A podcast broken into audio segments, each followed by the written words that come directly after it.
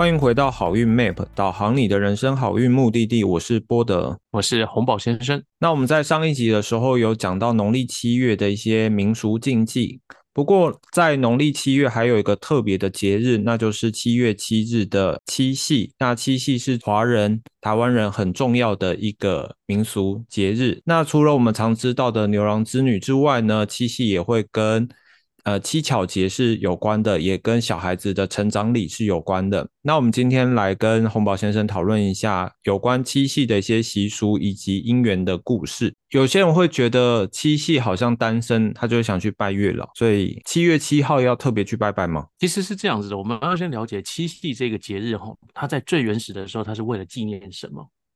哦，它为了纪念是牛郎、牛郎跟织女。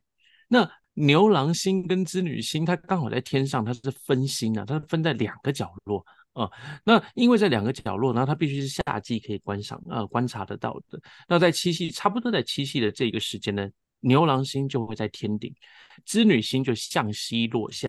那可是那个呃天体的循环是由东方升起，西方落下嘛，对不对？所以当牛郎星在天顶还没在天顶的时候，就是慢慢移向天顶的时候，织女就是慢慢从天顶慢慢的往西方去嘛。所以这个过程就好像他到了天顶的时候，织女又往西方落下，就好像他在追着他过去哦。可是我们千万不要忘记呢，这个七月份啊，是那个银河带啊，在天也刚好在天顶的这个位置的。呃时的时候，所以你就会看到牛郎星这样经过了，就 through 就是透过了这个银河，牛郎星透过了银河要追逐的织女的这样子的一个假象，它其实是一种天文的一种现象嘛。可是看起来就好像是牛郎星去追织女星，所以就有人讲说那个呃银河就是喜鹊做的桥，所以整个神话故事呢就要讲到西王母。那时候，因为呃，织女她怎么去洗澡的时候被牛郎给看到了，然后牛郎他那个他家的那个老牛啦，为了为了为了要报答牛郎对他的疼爱啊、照顾啊，所以就跟他讲说，去偷了织女的衣服，然后就反正就是七仙女中的其中一个嘛，谁知道偷到谁的？那刚好偏偏偷到就是织女的，然后偷到了织女的衣服之后呢，他就进而织女不能穿上天衣，没有办法回到天界去，那这时候。呃，织女就只好跟牛郎在一起了。这有没有一点抢婚的概念呢？对，可是这是古代的一个神话。总之呢，他们就浓情蜜意的这么的一段时间，然后也生下了孩子。对，然后好像，然后织呃，其实牛郎是一个很很认真、很勤奋的一个一个男子，然后所以他就好好的耕种啊，然后织女就是在家里面就好好的去织布啊，所以就有了牛郎这个名字跟织女这个名字。那总而言之，反正你这个呃。做尽呃爸妈所不容许的事情，就西王母所不容许的事情嘛，总有呃爆出的一天。所以这一天呢，就已经被发现到了，所以他们就把织女带回天上去。那牛郎他毕竟是凡人，他没有办法往天上去啊，所以这时候呢，那就呃我忘了是哪一个神呢，就好像很同情他一样，所以就天上的喜鹊就做了桥，然后让牛郎可以在七夕这一天。的迎着桥，然后去见了织女，然后所以也有一个讲法，在七夕这这一天会很容易下雨，因为一开始的时候他们很开心，然后可是，一旦到一旦见面了，就代表离别的时间马上就要到了，所以就很快就会在呃落泪，落泪就会下雨这样子。但这是这个故事的原因原型，所以大家都讲说牛郎织女就是一个男的跟一个女的，然后因为爱，然后好像是一个拜，应该是要。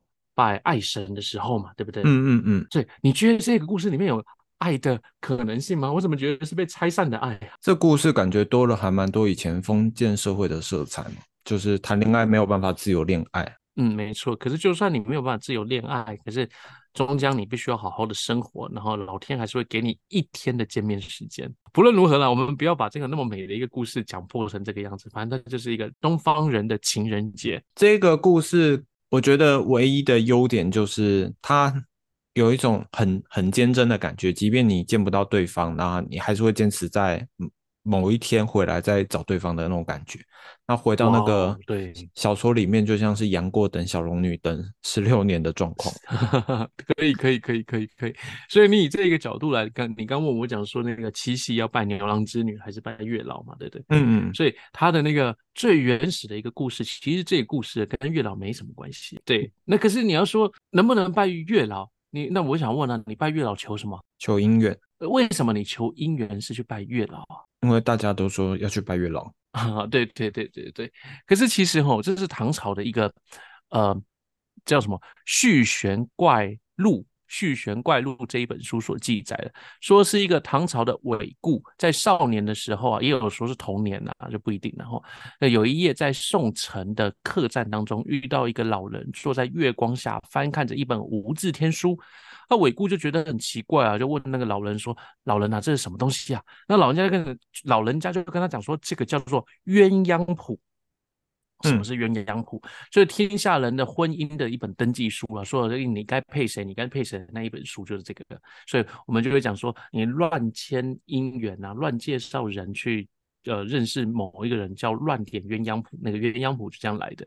对，那老人又告诉了韦固说，远处有一个卖菜的老老偶啊，那他的女儿现在才三岁，就是他十四年后的妻子。那韦固就嫌嫌弃了他不好看呐，就是派了行刺的那个女孩。你看看，你看看，所有的那个古代故事都好可怕哦。嗯，这三岁而已就觉得她长得不好看，要行刺那个女孩了。嗯，对。那十多年后来，韦固结婚的时候，发觉说妻子的眉毛上面留有疤痕，竟然就是那个当年的小女孩。所以才知道了，说哇，原来这个呃，韦固遇到的那一个老人家就是月老，所以就为什么叫月老？因为他在月下翻书嘛，所以月下老人，所以他不一定就是从月亮来的。那不管呢，不论如何，那这个月老嘞，就很像是会给人家很多的好的感情运啊，等等的这样子。所以每年的七夕啊，就是七星娘娘会把人世间的未婚男女。哦，制成名册向天庭呈报。那月下老人收到这些名册之后呢，就会按照他的个性啊、善恶啊、兴趣啊、条件啊，抄写一本配偶名册，就是在用什么我们讲的红线嘛，哦，嗯，就是姻缘姻姻缘线，这把这两个人给缠牢之后，就会让他们变成一对佳偶，有。也有可能是怨偶了，不好说。所以织女在这一这个牵姻缘的工作里面是有占一席之地的，就是专门七星娘娘，七星娘娘能不能哦？七星娘娘是气牛骂了哈，她到底等不等于织女？不知道。如果等于等于织女，那七系所拜的气牛骂哈，那就可能就是在讲这个织女，那可就是因为这个缘故。所以我们会有那个爱情的这样子的一个呃故事，可是你听到了是七姓七星娘娘把呃这些未婚的男女制成名册向天庭呈报，所以月下老人收到名册之后才开始按照这些个性去写，所以七系拜七星娘娘没有问题，七系拜月老是没有一定呢，他只是呃这一天。把它汇集成册，然后之后再发给月老嘛。所以你哪一天都可以去拜月老啊。呃，七夕的这一天去拜七娘妈的话，就像是你去跟他呈报说你现在是单身的，那他可以很快的就把你记录在名册，他就不用一个一个去确认。那名册上有你，月老他就知道你现在是单身的。那牵红线的机会就比较高，对。然后你接下来就等到月老有空的时候，你没事就去有月老的庙，就跟他讲说：“哎呀月老先生啊，月老爷爷啊，啊，我的姻缘你到底帮我签好了没啊？”所以你不需要只有七夕这一天去，你可以天天都去烦他了。对，那那可是你知道吗？在我心目中啊，你真的应该要拜的跟感情有关的神是哪一个神？不知道，是太阴。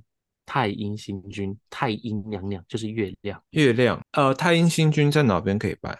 太阴星君哦，其实这就这就少了一点哦。对，太阴星君基本上跟太阳星君互为陪侍，你知道陪侍就是主神旁边的两尊，然后那到底，因为现在来讲哈，你如果在天宫庙，我们上一集有讲到天宫庙嘛，对不对？对，那。天宫庙的时候，我们会讲说，呃，很容易就有天宫作为陪侍嘛。然后这个时候，你可以看一下这个天宫庙的旁边呢，有两种，一种拜的是南斗跟北斗，南斗六星跟北斗七星的呃两个老先生的样子，就他们这这六星也好，七星也好，他们就做成两尊神啊。嗯嗯，一个是拜南斗，一个是拜北斗作为陪侍。可是有一种就是把太阳星君跟月亮星君作为陪侍。我印象中，我印象了哈，呃，最大的不是最大的，就是我印象很大的哈，就是南投埔里的地母庙。OK，就就很漂亮的那个地方，就就是网红，就就那已经变成完美景点的那个地方哈。嗯。他们有一个超级大的太阴星君跟太阳星君，有没有？应该有我我这么高吧？那蛮高的。对啊，真的蛮高的，一百八，这应该有吧？因为这仰望仰望着他的，那很大一尊。哦，我知道宜兰的三清道祖那边有一个太阳星君，但我没有看到月亮星君，不太可能。一般来讲会有太哦，没有。你讲对了，因为我有的确看到有人单纯拜太阳星君跟神农大帝，那个是在农业市场比较多。那可是，一般来讲，你只要拜了太阳，就会拜月亮，因为它是陪侍，它一陪陪侍，它是一对。那我刚刚讲那个是太阳作为主主要在拜的，对主事。我记得有一间庙这样子，可是我我也不太确定的啦。七夕不一定要拜月老，你可以去拜七娘妈。那对对，想要求感情好，你也可以去拜太阴星君。那拜太阴星君的这个由来是什么由来吗？这我等到八月十五号再跟你讲了。太阴星君其实是八月十五号在拜的，只是因为讲到七夕哦，大家都觉得说要求感情就求感情，所以既要拜织女，又要拜呃月老。可是其实七夕这一天呢，我们还要拜就是七牛妈，就是七娘妈。那这个会不会就是织女的化身？哎，我不知道了哈。那可是这个呃。反正为什么要拜这个牵牛妈？哦，所以人家讲说牵牛妈保佑小孩子长大，所以当小孩子十六岁之前呢，其实都有什么不好带啊，晚上会夜啼夜哭等等的时候，在民间信仰都会去拜牵牛妈，哦，然后保佑呃，让他保佑孩子长大。也有一说是他是什么床母，是不是啊？对，哦，我好像有听过这样子的一个讲法。对，总之呃，七夕这一天呢，应该很。重要的一个东西叫做七巧节啦。嗯，啊，还有七巧节这一天呢，也是呃，还有除了这个以外，哈，古时候在七夕这一天也有晒书晒衣服的一个习俗，因为据说是可以避免虫虫蛀。然后说选择七月七号这一天呢，天门洞开，阳光强烈，是龙王爷晒龙鳞的一个。日子，所以这一天去曝晒衣服啊、棉被啊，可以预防虫蛀。那这也是为什么，呃，古时候是一个读书世界嘛，然后就是文人非常非常嗯有。极高社经地位的一个日子，所以晒书啊等等是非常重要的。但是书很容易重蛀，我记得什么龙抬头也要晒书啦，你看今天七夕也要晒书啊，一堆日子都要晒书。那可是真正要讲的就是那个乞巧节，因为他要向七姐，就是七仙女们献祭，然后祈求自己能够心灵手脚啊，可以乞巧啊，所以女孩子就是能够穿针啊、引线啊、织布啊等等的。有一点政治不正确哈，可是这没没有关系嘛，这就是变成中国就七夕就是女儿节的由来了。我听说大多是成年礼的时候也会去拜七娘妈，感谢她保佑你平安长大到成年，因为以前十六岁就算成年了嘛。对对对对对。那我们想要去拜祈求自己桃花运好，有什么？需要准备的祭品嘛，像是我有看一些资料说要准备一些像化妆品啊、呃玫瑰水啊或者是什么东西去拜七娘妈的话，你可以增加你的姻缘。这是给女生去拜的角度。如果你呃你女生想要让自己变漂亮啊，那或者有些跨性别想要让自己变漂亮啊，这时候去拜七娘妈的时候，你就可以准备一些自己相关的。保养品哦，嗯，那不一定一定要去买那种传统那个什么碰混啊、安徽啊这种东西的哈。以前拜那种东西是因为你拜完你会用啊，那那种东西到底有没有人在？有，一定有人在用啊。谁在用？那种东西哈是拿来玩脸、搬名在用的。嗯，菜市场外面的。阿姨们，对对对，对对对，那曼明呢，就是把你是那个皮肤上面的小细毛啊，还有什么毛孔啊，用它的方法让你变细啊、变小啊等等的哈。总之有没有用我不知道了，只是他用的那个东西就是那个拜拜那个碰混的。啊，现代人如果你不会使用这样的东西，我也不觉得你为了拜而去买这些东西。应应该是说，呃，你用你自己会用的保养品，然后让去拜，也就挺好的了。哦。嗯，那呃，这是七巧节嘛，就是你想要获得女女性的话可以使用的。那如果男性的话，我就觉得。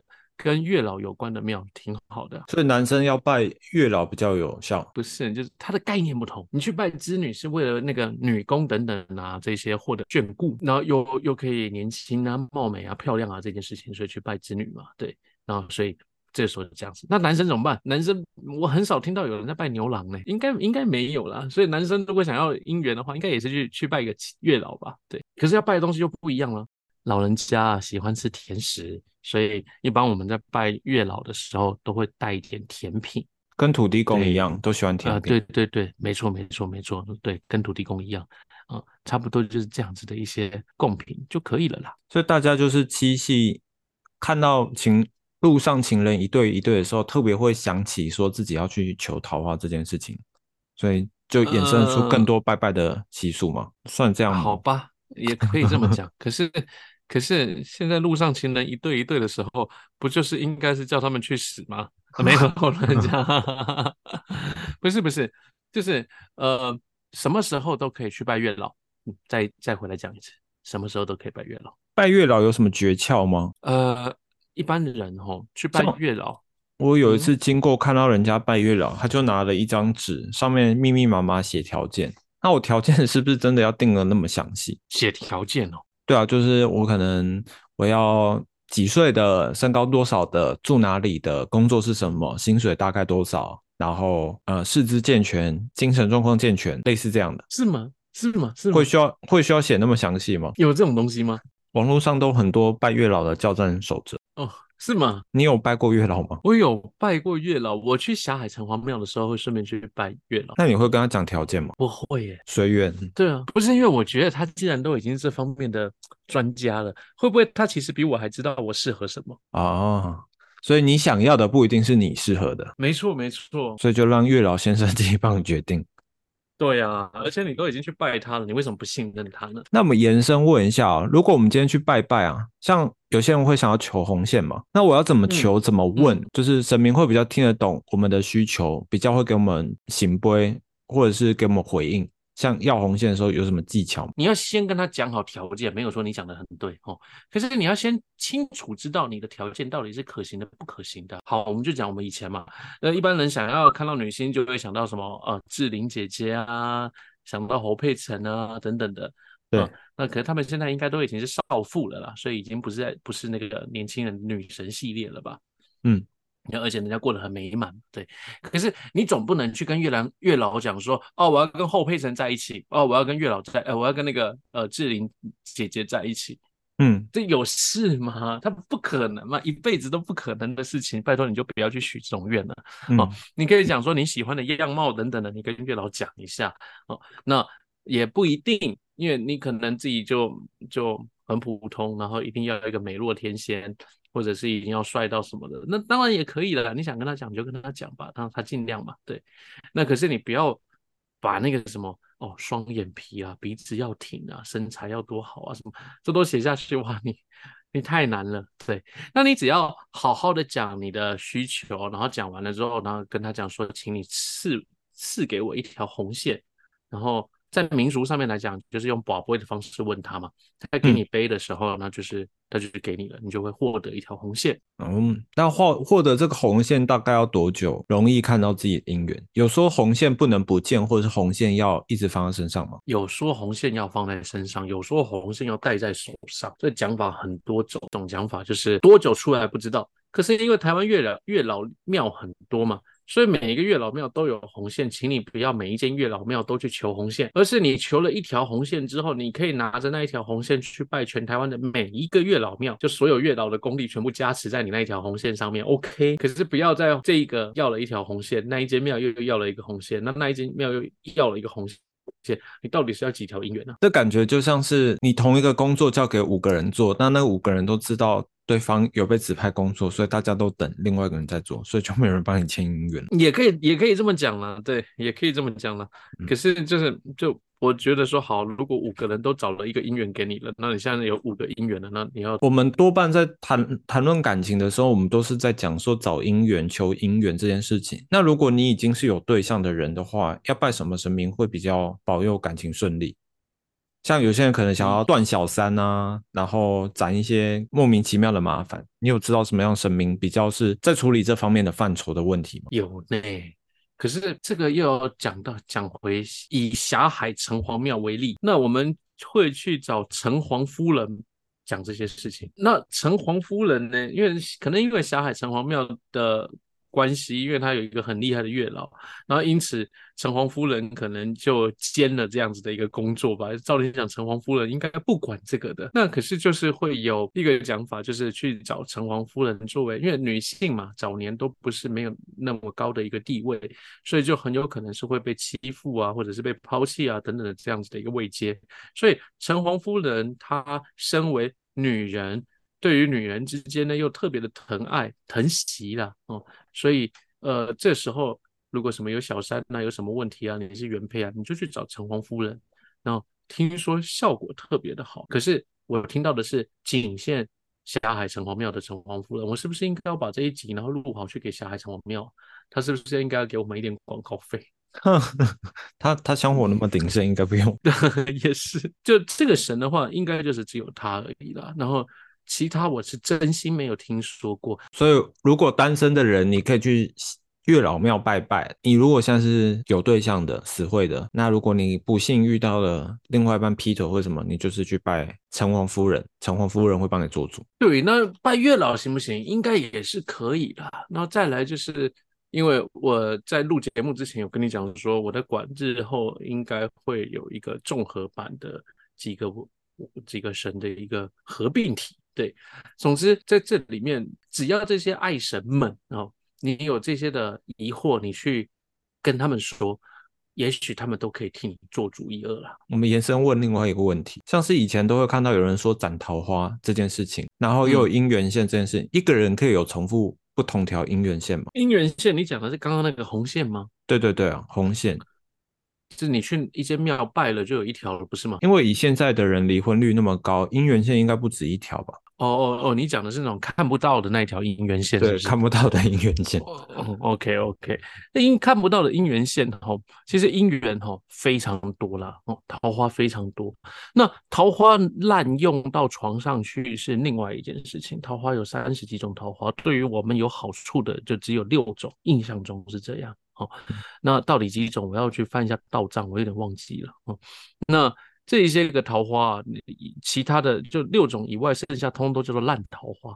而好的桃花有六种，哎，那管你男女之间、男男之间、女女之间感情的只有一种，太少了。啊，剩下五种呢？对啊，客人客人也算姻缘吗？对对对对对，所以客人也算，因为你今天是呃业务的，然后你的客人也是你的一种呃桃花。这一些的，那这些桃花你一定要把握的很好哦，因为都是桃花，都有情愫哦。一旦你沾染了过多的情愫，来发生的不必要的关系，它就会成为桃花煞。桃花煞，那个煞会影响到哪哪一个部分？哎呦，你想嘛，你如果今天有小三，然后你原配到你公司去闹，然后你可能是公务员，因此身败名裂，哇，这不是桃花煞发作了吗？你今天有小三，然后或者是你今天有了一个情妇，或或者什么都好。啊，那结果她的老公找到了你的公司去了，然后结果她老公是什么？你的关系企业还是什么样的？哇，哦，这工作你也没了，什么也没了，那这不就是又是一个桃花煞了吗？总之太多了哦。那在法术上面可以斩桃花吗？有啊有啊，我们可以避开这一方面的，所以是真的有。斩桃花这个法事的，真的有和合这个法事。像如果我们也要做和合啊，和合有两种和合，一种就是求一般姻缘或者是一般桃花的这种和合，他连呃兄弟姐妹都可以做，嗯，关系变好的。一家和乐的这种桃花，这个都可以做哦。那这一种来做的时候，你能不能把它加成加成是那种男女和合的？那有另外一套，那也是可以做。可是如果你做的是关兄弟姐妹这一套的那个和合啊，男女男女关系的也可以做进去，感情关系的我不要局局限于男女这两个字啊，感情关系的也可以做进去。那会不会变好？也不一定哦，因为他不管感情，可是嗯可以让你们之间稍微好一点。可是如果是什么父子感情不好啊，兄弟姐妹感情不好啊，朋友感情不好，这可以做，这会很大的改善。那男女有还有另外一个和合法，可这个和合法就比较少随意帮客人做了，因为这种和合法它的确就是真正的和合法。那你最好就是要去判断它的因果啊，那判断它的因缘到底谁是正缘，对。有的时候啊，不是你原配，然后你就是正缘的代表，你只是第一个出现，早一点出现，真正的正缘也许是后面那一个。以古典占星盘里面好像有一个说法嘛，就是我们可以判断一下那个七宫的主星的状况如何，可以判断这个人会离婚一次，还是离婚两次，还是离婚很多次吗？你还记得有这个用法？离婚几次吗？有这个讲法吗？就是七宫主星如果跟八宫有相位的话，那哦看他是在什么样的星座，我们可以判断一下他到底是离婚一次，还是离婚很多次。就只有那个呃平级星或者是不劳星座而已吧？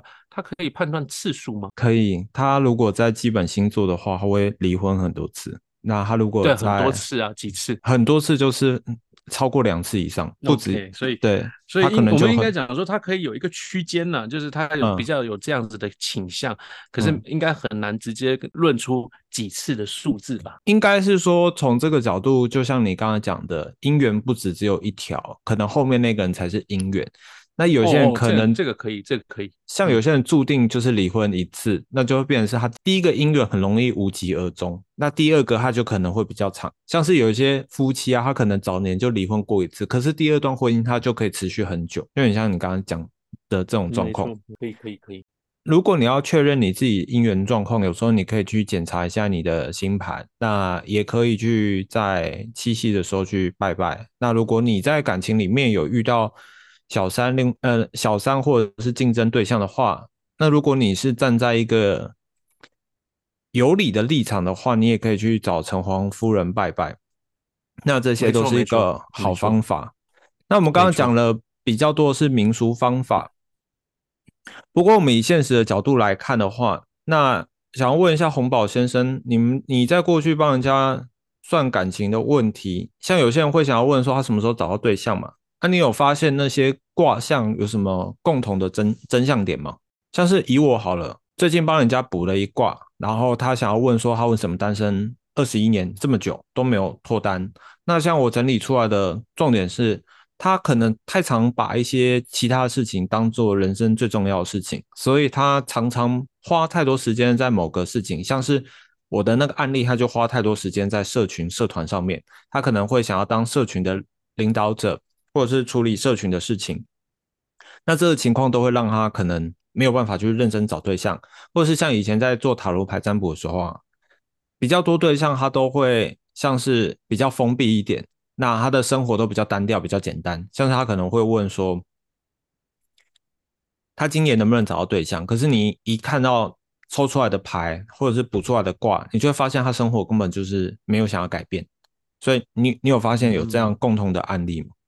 我有几个案例是这样子，可是我都不是用挂的方式去跟他解释，哎，那可能穿衣服不修边幅等等的，那我就会反而跟他讲说，叫他应该要好好注重自我形象管理这一块。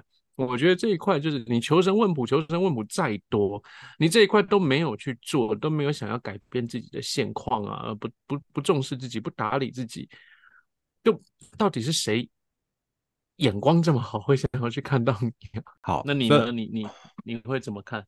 因为有一些人他，就是以我自己过去的案例啊，他们找不到对象，并不是说他生活过得不好，或者是也不是说他不不打理自己。有些人就是真的很漂亮，可是他就是没有对象。那如果以星盘来看的话，就是我发现，就是七宫主星跑到九宫的话，或者是七宫主星跑到十二宫的话，他们可能各自会有不一样不一样的状况。那这边大概简单解释一下，就是星盘的七，你的上升星座的对面那个星座就是七宫主星。像如果你是上升是母羊，那七宫就是天平。那你可以看到那个天平的守护星跑到哪边，那代表它跑到什么样的宫位。那像是我刚刚讲的，可能跑到了九宫，那跑到九宫可能会代表是他在找对象的标准还蛮高的，就是他可能很在乎另外一半是要有一些学历地位的，或者是道德观的，或者是七宫主星跑到十二宫，十二宫是一个消失的宫位，所以消失的宫位可能代表你另外。另外一半比较容易找不到，或者是容易躲藏在一些不知名的地方。就像我过去看到一些可能常常单身的人，他七宫主星还蛮容易跑到十二宫的。那并不是说他不够好，有时候会代表是他的对象。本身就不是普罗大众，普罗大众很难入他的眼，所以这边区分了一下，就是除了我们拜拜要找桃花之外呢，我们也可以回头再去检视一下自己的自身状况，检视自己自身状况，包含了可能自己的生活条件，或者是自己生活状况，那或者是你原本的星盘，你的星盘状况很好。就是很有桃花的话，那或许你改变一下你自己的生活模式，例如说比较勤劳的出门，或者是多交朋友，然后多多的跟别人相处，那你可能就会增加机会。啊再来就是检视星盘，那检视星盘有时候可以找到一个解释的点。那像黄宝先生的七宫主星也是飞到十二宫嘛？你觉得有什么可以给七宫主星飞到十二宫的人有什么建议吗？为什为什么泄我的底啊？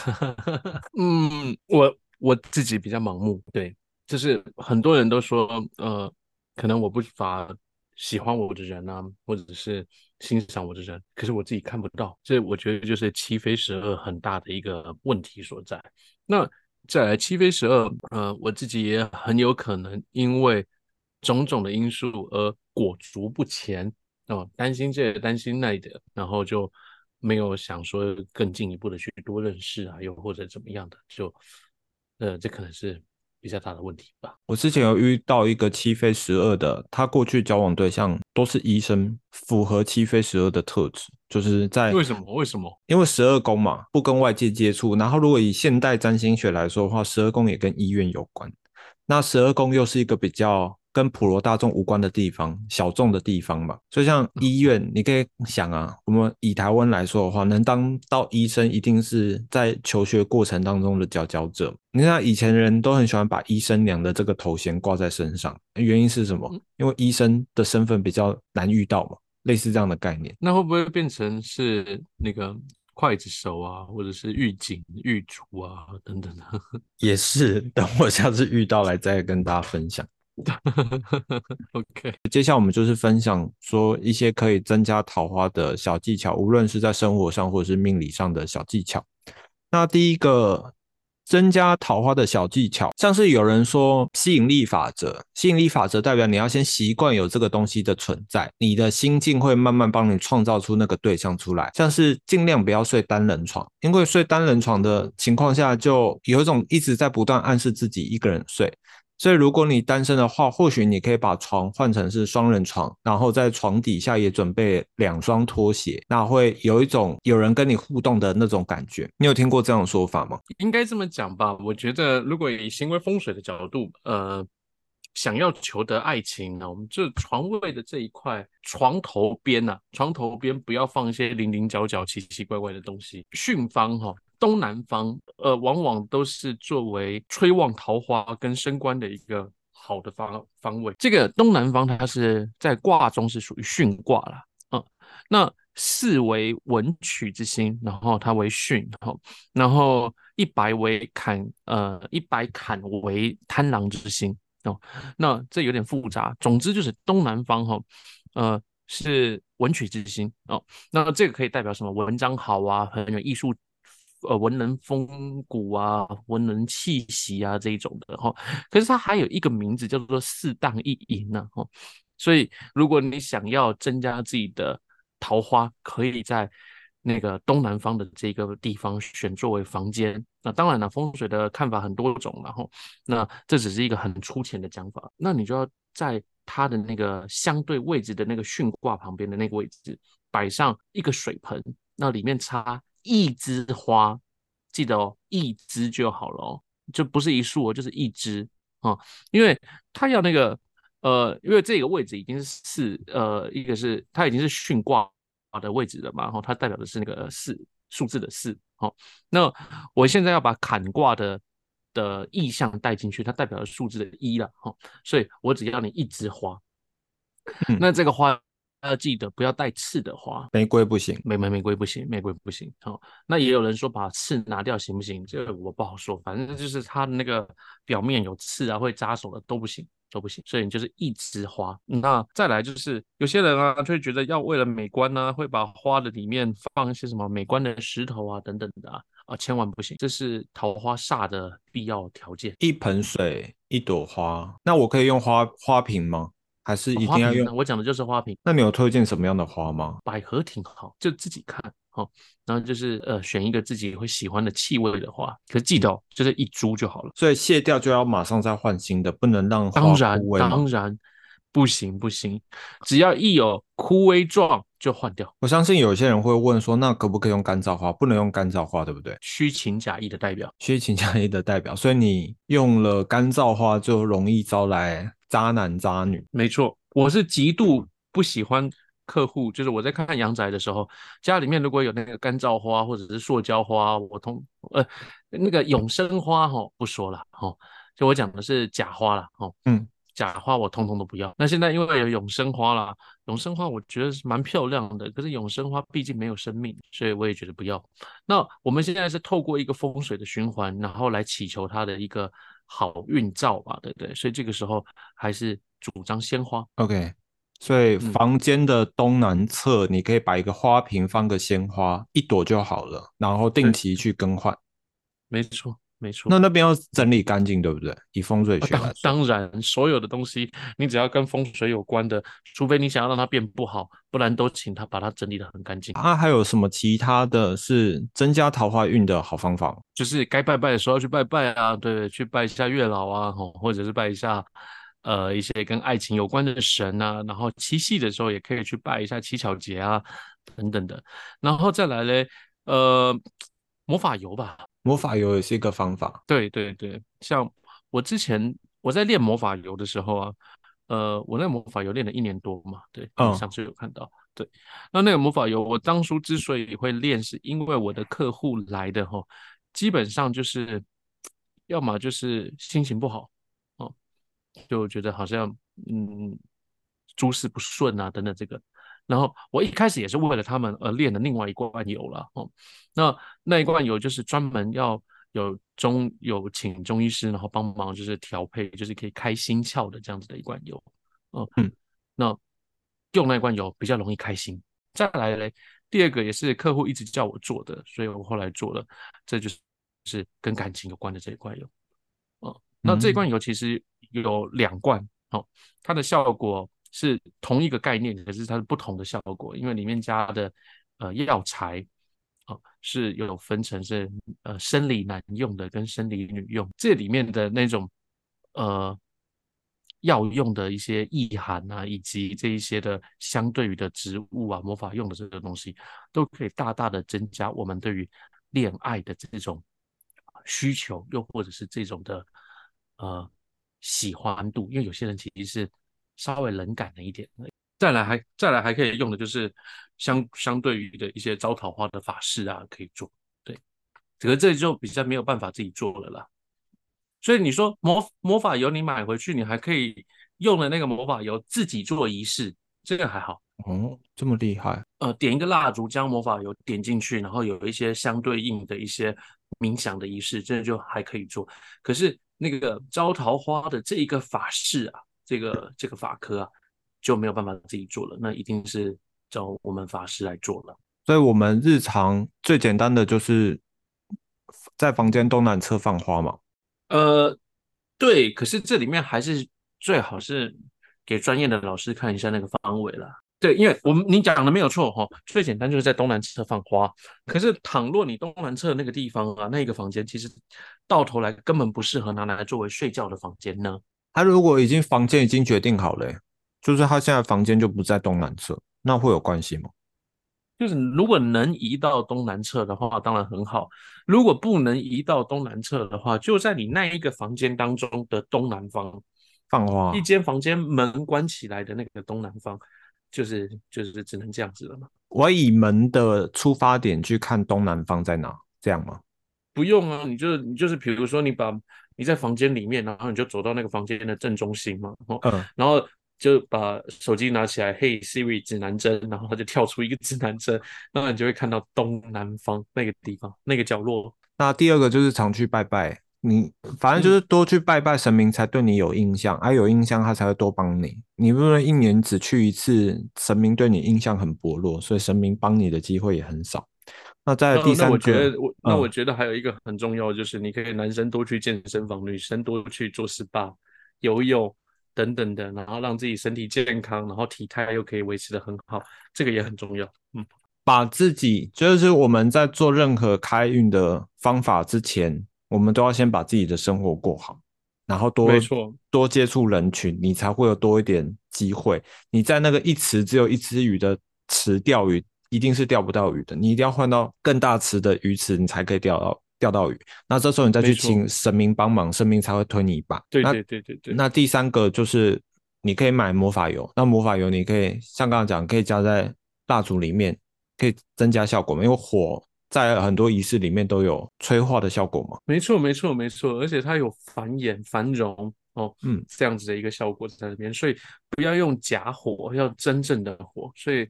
当我们在炼油的时候，都一定会点出真正的火。假火是那个吗？那个打开 YouTube 那上面写火焰。对对对对对对。可是我我跟你讲哦，当我们在做仪式的时候，我曾经跟客户讲，因为客户是他想要做招财哦，那呃，我的的确确就要在公司里面把手机打开，用那个火焰摆在那个位置。嗯，没办法，因为他那个地方就是不能点香，也不能呃点蜡烛，什么都不行嘛。那我就让他这样点一盘火。对，结果他老板看到之后问这是干嘛？他想说哦，这个时间老师说要开运，然后要摆这个方向，所以就所有人的手机通通 摆在那一个方向，通通一起用壁炉火。所以火焰最重要是取它的能量，不是取它的形体嘛？可是当你没有办法取出真正的火焰的能量的时候，有形也胜过无形了。好，这也是一个方法。那最后你说法那个法事嘛？那我想问一下哦，说我们在做桃花法事，就是常在虾皮偶尔会滑到说什么和合法术啊、桃花法事啊等等的，想问一下，法事这个东西是怎么在运作在一个人身上？那如果一个人跟另外一个人本身就没有缘分的话，他还可以运作吗？他的运作逻辑是呃增加增加彼此的好感度呢，还是要怎么讲？对对。对，所以这就是为什么我刚刚讲的，你去拜拜的时候，你不要故意去许一些你一辈子也不可能遇到这样子的人呢，对不对？你遇不到他，你们根本没有那个连接度，你怎么可能做得出这个法事？这也是我讲的。所以你在做那个和合法事的时候，当这些人都离你太远的时候，然后你跟我讲说你要做和合，我跟你讲我做了啦，可是不见得有效，因为你们就不不可能有机会碰在一起，就不可能可以做得到。那泰国的这一些任何法师都是同一个概念，就是你不能找一个离你太遥远的这样子的一个对象，而是你在生活中真的是触就马上就可以一触可及的，就是马上可以遇到了这样子的一个对象的时候，你跟他来做这样子的和合法事，我觉得效果就大了。而这些法事，泰国的法事的流传，它基本上是从中国流过去的。你看哦，这个呃福建哈，就是特别多的这种法事，比如说我们讲的是。